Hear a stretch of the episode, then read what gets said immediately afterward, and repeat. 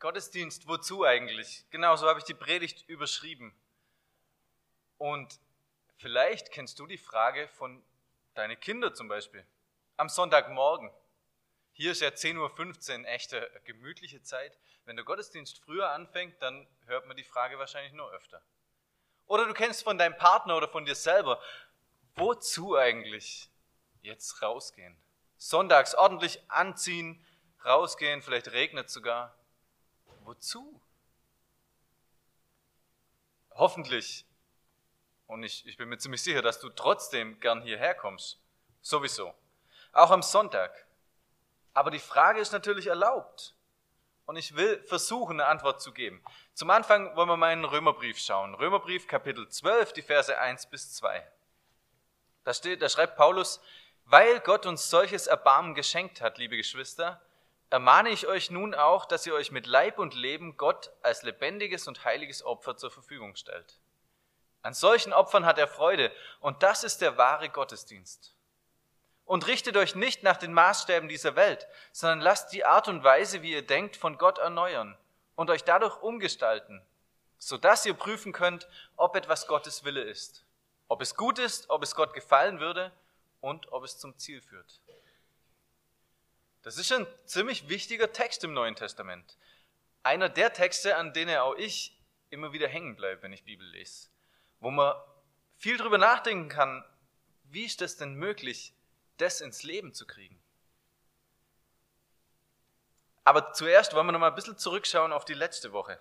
Da war das Thema Gottesdienst wie eigentlich. Wir haben das im Buch Jesaja gesehen, dass es Gott nicht um das Wissen im Kopf geht, um die strenge Einhaltung von Vorschriften und dass man unbedingt um 10.15 Uhr hier auf seinem Platz sitzt und den Mund zu hat. Das ist nicht das Wichtigste. Also ich meine, der Ludwig ist euch dankbar und alle, die hier vorne stehen, aber das ist nicht das Allerwichtigste. Gott geht es viel mehr als um den Kopf, um das Herz, um die gelebte Liebe. Hier steht im Prinzip dasselbe nochmal neutestamentlich. Beim Gottesdienst geht es nicht darum, sonntags aufzustehen, sondern sich mit Leib und Leben Gott als lebendiges Opfer zur Verfügung zu stellen. Es geht darum, dass unser Leben einen Unterschied macht, nicht nur unser Wissen. Das sollen andere sehen, aber das klingt eigentlich ziemlich anstrengend, gell? Auf den ersten Blick. Dass man ja unbedingt aufpassen muss, dass mein Leben einen Unterschied macht. Dass ja keiner merkt, dass ich mich genauso schwer tue mit vielen Dingen, die Gott von mir will. Dass ich meine Fehler habe, meine Schwächen. Soll ja niemand merken, oder? Wenn man in den Strudel von Gedanken, in den Kreislauf da reinkommt, dann ist es anstrengend. Aber dann ist man ganz falsch abgebogen. Ich verstehe das, das liegt ja oft nahe. Es ist auch ein Stück weit verlockend, das Gefühl zu haben, ich habe es unter Kontrolle. Es liegt an mir und ich kann mein Christsein machen. Aber so wie ich letzte Woche gesagt habe, das könnte nicht falscher sein. Viel zu schnell setzt man dann die Masken auf, die wir gerade so gut kennen. Man setzt die Masken auf, besonders Vormittag im Gottesdienst, dass man ja möglichst perfekt aussieht, perfekt rüberkommt. Und montags geht man in die Arbeit, setzt die Maske ab, geht ins Sportverein, sonst wohin und lebt ohne Gott. So wie wir im Moment die Masken immer dabei haben, sie an bestimmte Orte aufsetzen im Supermarkt oder so, kann es uns auch mit unserer frommen Maske gehen. An bestimmte Orte setzen wir sie auf, damit ja niemand was, was abkriegt von uns, damit ja niemand merkt, dass wir halt Menschen sind. Aber wenn du jetzt im Supermarkt unterwegs bist, dann merkst du, die Anna hat es mir letztens gesagt, trotz Maske kennen einen die Leute und man kennt sich. Trotz Maske erkennt man sich, wenn man sich kennt. So wie dich deine Freunde trotz Maske im Supermarkt erkennen, so sieht eben auch Gott ganz genau hinter deine fromme Maske. Das wird nichts so. Jeder Tag soll Gottesdienst sein, von morgens bis abends, aber eben nicht aus Anstrengung, sondern aus dem Erbarmen Gottes heraus. So steht's hier. Ich lese euch nochmal vor weil Gott uns solches Erbarmen geschenkt hat, liebe Geschwister. ermahne ich euch nun auch, dass ihr euch mit Leib und Leben Gott als lebendiges und heiliges Opfer zur Verfügung stellt. Weil Gott uns solches Erbarmen geschenkt hat. Nicht, weil du so gut bist. Wir sollen uns zur Verfügung stellen, dass Gott mit uns arbeiten kann. Wir sollen Gottes Werkzeug sein. Jetzt bin ich kein, kein Schreiner, nur Hobbyhandwerker, aber bei mir ist noch nie vorkommen, dass ein Hammer gesagt hat, hey Jan, ich schlag mal einen Nagel in die Wand. Wo willst du das Bild denn haben? Zeig mal. Oder dass die Bohrmaschine kommt und sagt, ich bohr mal ein paar Löcher. Vielleicht wäre es manchmal ganz nett, aber so funktioniert das nicht. Kein Hammer kommt auf die Idee, von sich aus einen Nagel einzuschlagen. Das wäre der Hammer, aber so geht es eben nicht. Es braucht jemand, der ihn in die Hand nimmt. Es braucht jemand, der den Hammer führt. So sollen wir es auch machen. Unser Leben Gott zur Verfügung stellen. Wir dürfen zum Kreuz kommen als Bettler, ohne was mitzubringen. Einfach das Erbarmen Gottes, seine große Gnade in Jesus als Geschenk annehmen. Und dann, aber wirklich erst dann, dürfen wir uns Gott zur Verfügung stellen. Ihr erinnert euch vielleicht letzte Woche das Bild mit dem Kreuz in der Mitte, der Pfeil zum Kreuz. Da dürfen wir als Bettler kommen. Vom Kreuz gehen wir in den Gottesdienst als Diener. Weil Gott dir solches Erbarmen geschenkt hat, stell dich ihm zur Verfügung. Das ist der sinnvolle Gottesdienst. So wie Gott sich das gedacht hat und so wie Jesus es gelebt hat. Und dann geht's weiter. Und richtet euch nicht nach den Maßstäben dieser Welt, sondern lasst die Art und Weise, wie ihr denkt, von Gott erneuern und euch dadurch umgestalten, so dass ihr prüfen könnt, ob etwas Gottes Wille ist. Ob es gut ist, ob es Gott gefallen würde und ob es zum Ziel führt dann verändert Gott was in dir. Auch das ist passiv, wenn man es genau anschaut. Nicht durch deine Anstrengung verändere dich endlich, sondern lass dein Denken von Gott erneuern und verändern. Die Veränderung passiert nicht über Nacht, sondern eher Schrittchen für Schrittchen. Zumindest ist das meine Erfahrung und auch von, ich denke auch deine. Du kannst sie nicht machen, Du musst sie nicht machen. Aber du kannst sie eben sehr wohl unterstützen oder deutlich bremsen durch falsche Entscheidungen, durch die Beschäftigung mit allerlei anderen Dingen als Gott, mit dem, was er gern durch dich tun möchte. Und dann, da kann auch der Alltag ein ganz schöner Klotz am Bein sein. Gott nimmt sich die Zeit, dich zu verändern. Gott hat Geduld mit dir, wenn du ihm die Möglichkeit dazu gibst. Also dir eben auch ein Stück weit die Zeit dafür nimmst. Nicht im Tun und Mitarbeiten, so wichtig das ist in der Gemeinde und so dankbar ich und alle anderen sind, dass sich hier so viele Leute einbringen. Das ist so gut und so wichtig. Aber das ist nicht der erste Gottesdienst.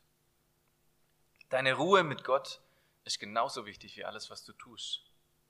Ich weiß, dass es je nach Umständen, nach Lebensphase und so weiter, nach allem, was halt dazugehört, unterschiedlich gut möglich ist. Aber unmöglich darf es für dich nicht sein. Es darf Zeiten geben, wo du keine Zeit hast, dich eine Stunde hinzusetzen und zu beten jeden Tag. Wo es nicht für viel mehr reicht als ein kurzes Gebet zum Aufwachen, zum Einschlafen vielleicht, vielleicht vorm Essen. Aber wenn das dauerhaft die einzigen Zeiten sind, in denen Gott auch die Möglichkeit hat, zu dir zu sprechen, dann muss dich das alarmieren. Lass dich von Gott erneuern. Auch dann, wenn du betest oder Bibel liest. Schau drauf, wie du das machst. Sitz nicht hin mit dem Gefühl, ah, jetzt, jetzt zeige ich Gott mal, wie viel Zeit ich mir nehmen kann zum Bibellesen und wie toll ich das kann. Oder jetzt bete ich aber so richtig, dass wirklich was passiert, wenn das deine Einstellung ist, dass du Gott zeigst, wie toll du das machst. Dann bist du wieder am Leisten, nicht am Ruhen. Bis hier war es jetzt eigentlich relativ ähnlich wie letzte Woche. Komm zum Kreuz als Bettler. Nimm das Geschenk an und leb vom Kreuz her als Diener. Als Diener, der Gottes Liebe mit vollen Händen austeilen darf. Wir haben gerade schon gehört von der Lea am Mittwoch. Der Vortrag war beeindruckend. Ich habe von mehreren gehört, dass es sie nicht sofort losgelassen hat, was Gutes. Das kann aber nicht bei jedem so aussehen wie bei der Lea. Nicht jeder kann das tun, was sie tut. Nicht jeder kann im Flüchtlingslager der Menschen helfen. Aber es war so deutlich bei ihr, dass ihre Motivation eben nicht war, oh, ich wollte schon immer mal Griechenland sehen und dabei halt noch was Nettes tun oder so, sondern ihre Motivation war es, Gottes Liebe auszuteilen. Das finde ich super. Bei dir kann es ganz anders aussehen, wenn es den gleichen Zweck hat. Der Zweck des Gottesdienstes, wie es Paulus hier schreibt, ist, sodass ihr prüfen könnt, ob etwas Gottes Wille ist. Dass ihr das Gute tut und dann prüfen könnt, ob was Gottes Wille ist. Also, weil Gott dir so ein Erbarmen geschenkt hat, stell dich ihm zur Verfügung. Lass dich von ihm verändern, damit du immer besser erkennen kannst, was Gott eigentlich von dir will. Und da sind wir jetzt beim Thema. Gottesdienst, wozu eigentlich? Wenn man es praktisch anschaut, die Frage einfach mal, Gottesdienst, wozu eigentlich, dann kriegt man ganz unterschiedliche Antworten und Schwerpunkte, je nachdem, in welcher Gemeinde, in welcher Prägung, in welchem Land vielleicht man unterwegs ist. Gottesdienst als Ort, wo sich die Gemeinde trifft und austauscht. Gottesdienst als Lehrveranstaltung. Gottesdienst als Event. Gottesdienst zum Auftanken. Gottesdienst als Evangelisation. Zum Einladen von neuen Leuten in die Gemeinde. Ist ja alles nicht ganz falsch. Alles hat so seine Berechtigung. Wenn man es aber größer fasst, dass Gottesdienst vor allem unter der Woche im Leben stattfindet, dann, damit du Gott besser kennenlernst und immer mehr das erkennst, was er von dir möchte. Das Gute, dass du weißt, was Gott gefällt, dass du das erkennst, was dich ans Ziel bringt. Wenn du das tust, was Gott von dir möchte, wenn du dich ihm als Werkzeug zur Verfügung stellst, dann wird dir das selber gut tun. Es wird dich ans Ziel führen, näher zu Gott. Und ich möchte euch noch einen weiteren Zweck vom Gottesdienst zeigen. Das gilt für unter der Woche genauso wie am Sonntag. Es gibt in der Bibel nämlich ein paar Gelegenheiten, wo Menschen einen Blick in den Himmel geschenkt bekommen. So einen kleinen Einblick in das, was immer passiert, unsichtbar. Wir haben letzte Woche einen Text aus dem Buch Jesaja gehabt und Jesaja war einer von den Menschen, die so einen Blick in den Himmel bekommen haben. Ganz zum Anfang von seinem Dienst, bei seiner Berufung. Das Ganze ist in Jesaja 6 beschrieben. Er beschreibt es da ein bisschen, wie das aussah und eigentlich ist es unbeschreiblich. Auch an anderen Stellen beschreiben es alles so nämlich als eigentlich unbeschreibbar, unbeschreiblich. Paulus bekommt zum Beispiel auch den Blick geschenkt. Er sagt, er wurde entrückt in den dritten Himmel und hörte unaussprechliche Worte. Er wusste gar nicht recht, wie er das sagen soll, was da los war. Unbeschreiblich, aber schön. Johannes bekommt wohl den ausgiebigsten Blick in den Himmel. Der schreibt es uns auch ausführlich auf, so ausführlich wie niemand sonst. Er schreibt, das im letzten Buch der Bibel, in der Offenbarung des Johannes. Der Johannes, vielleicht nochmal mit dem, mit dem Bogen, warum es besonders gut passt heute. Johannes war da auf Patmos, auch eine griechische Insel heute, 250 Kilometer von Lesbos entfernt. Und am Tag des Herrn, am Sonntag, womöglich bei seiner persönlichen Gottesdienst-Gebetszeit, wird er vom Geist ergriffen und bekommt die Offenbarung. Er sieht dort alles Mögliche, viel von dem, was in Kürze geschehen soll und schaut immer wieder auch in den Himmel. Ich möchte euch mal Offenbarung 7, Verse 9 bis 12 vorlesen. Danach sah ich eine riesige Menschenmenge aus allen Stämmen und Völkern, Sprachen und Kulturen. Es waren so viele, dass niemand sie zählen konnte. Sie standen mit Palmzweigen in den Händen, weiß gekleidet vor dem Thron und dem Lamm und riefen mit lauter Stimme, die Rettung kommt von unserem Gott, von dem, der auf dem Thron sitzt und dem Lamm. Und alle Engel, die vier mächtigen Wesen und die Ältesten, die um den Thron herumstanden, warfen sich nieder und beteten Gott an. Amen, sagten sie. Anbetung, Ehre und Dank, Herrlichkeit und Weisheit, Macht und Stärke gehören ihm, unserem Gott, für immer und ewig. Amen. Johannes sieht hier den himmlischen Gottesdienst. Das, was uns erwartet, wenn wir am Ziel sind. Viele Menschen aus allen Ecken der Welt sind dabei. Sie alle loben gemeinsam Gott. Es ist kein Unterschied, egal wo jemand herkommt, was er mitbringt. Das ist alles egal. Sie sind weiß gekleidet, rein mit dem Priestergewand vor Gott und Jesus und beten sie an. Sie singen, loben Gott und das Lamm und sind glücklich. Als himmlische Schar werden wir alle, also jeder, der sich Jesus anvertraut, mal bei denen im Himmel dabei sein. Wir werden dort Gott direkt anbeten. Wir werden sehen, was wir bisher glauben. Die Herrlichkeit, die man manchmal so ein bisschen erahnen kann. Im Gottesdienst, wenn jemand einem wirklich was Gutes tut, wenn man Erbarmen spürt von Menschen. Beim Beten vielleicht auch. Die Herrlichkeit, die so oft beschrieben ist, werden wir sehen. Im Gottesdienst kommen diejenigen zusammen, die das erkannt haben, dass Anbetung, Ehre und Dank, Herrlichkeit und Weisheit, Macht und Stärke unserem Gott gehören, für immer und ewig. Wir kommen aus sonntags morgens, auch wenn es manchmal vielleicht schlicht aussieht, wir kommen zusammen, um uns gemeinsam auszurichten auf diesen Gott und uns bereit machen zu lassen für seinen Dienst. Ich möchte es nochmal kurz zusammenfassen. Gottesdienst ist eigentlich hauptsächlich das, was nicht im Gottesdienst stattfindet. Gottesdienst ist das, was unter der Woche passiert. Dein ganzes Leben als Christ. Und weil Gott sich über dich erbarmt hat, weil Jesus für dich gestorben ist, sollst du dein Leben Gott zur Verfügung stellen, damit der Hammer wird.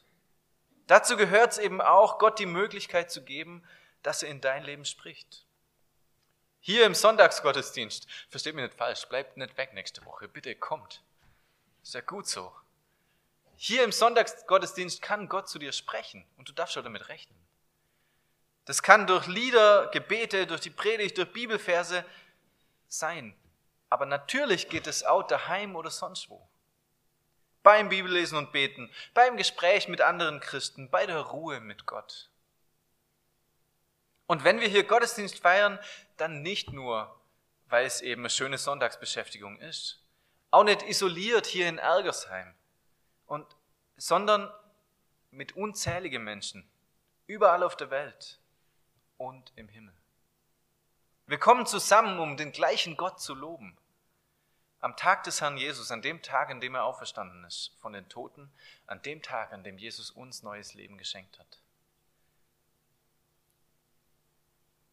Ist dir das bewusst, wenn du sonntags hierher kommst? Wenn du woanders in den Gottesdienst gehst? Ist dir das auch montags und mittwochs bewusst? Wie wäre es, wenn wir das in der nächsten Woche gemeinsam besonders üben? Noch mehr als sonst vielleicht. Dass wir einfach jeden Tag unseren kleinen Gottesdienst in der Stille mit Gott machen. Zusätzlich zu dem, was du sonst tust. Ähm, Lasst uns in der nächsten Woche jeden Tag mal an das Bild aus der Offenbarung denken. An die riesige Schar, die da steht und Gott lobt und die am Ziel sind. Dass wir da stehen werden mit unzähligen Menschen aus der ganzen Welt und Gott loben, weil er es wert ist, ganz einfach. Und dann mit dem Bild im Hinterkopf in unseren lebendigen Gottesdienst zu gehen, in unseren Alltag. Lasst uns dort mit offenen Augen Christen sein und Botschafter der Herrlichkeit. Und ich möchte beten. Vater im Himmel, danke, dass wir das Bewusstsein immer haben dürfen. Dass es nicht auf unser Tun, unser, unser Schaffen, unsere Arbeit ankommt, sondern auf deine Gnade, auf dein Erbarmen und dass das längst passiert ist. Danke, dass wir zu dir kommen dürfen mit allen Schwierigkeiten, die wir haben, ohne Maske, dass du uns annimmst und liebst. Und danke, dass du uns zu brauchbaren Werkzeugen machen musst, äh, machen möchtest. Sprich du in der nächsten Woche besonders zu uns. Zeig uns die Schritte, die du mit uns gehen möchtest.